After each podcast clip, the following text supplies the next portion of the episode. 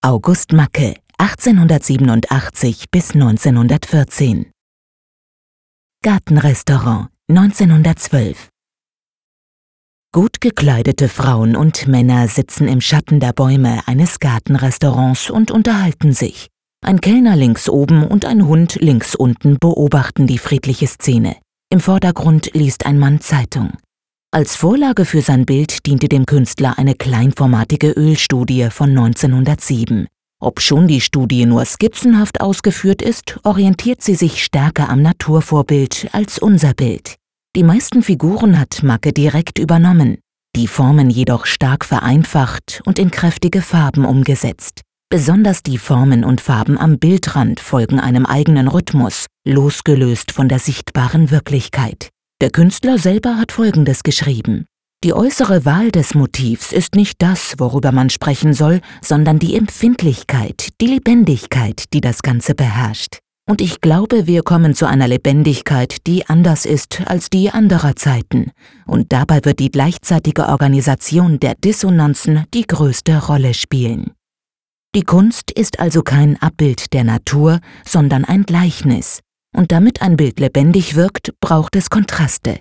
In der Farbgebung unseres Bildes ist der Kontrast zwischen den komplementären Grün- und den Rottönen vorherrschend.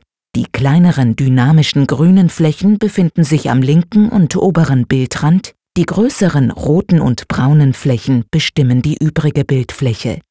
Die gelben Flecken sind über das ganze Format verstreut, die gegen hinten kleiner werdenden weißen Flächen leiten den Blick ins Zentrum des Bildes. Menschen werden in vereinfachten Formen und oft ohne Gesicht dargestellt. Sorgfältig und fein ausgemalte Flächen stehen in Kontrast zu den nur skizzenhaft angedeuteten.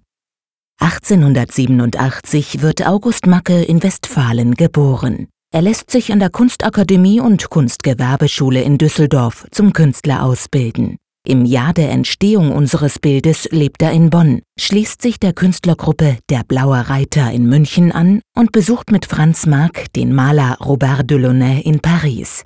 Ab Oktober 1913 lebt er mit seiner Familie in Hilterfingen am Thuner See. Im Frühling 1914 reist er zusammen mit Paul Klee und Louis Moyer nach Tunesien. Anfang August desselben Jahres wird er in den Kriegsdienst eingezogen. Knapp zwei Monate später fällt Macke 28-jährig in der französischen Champagne.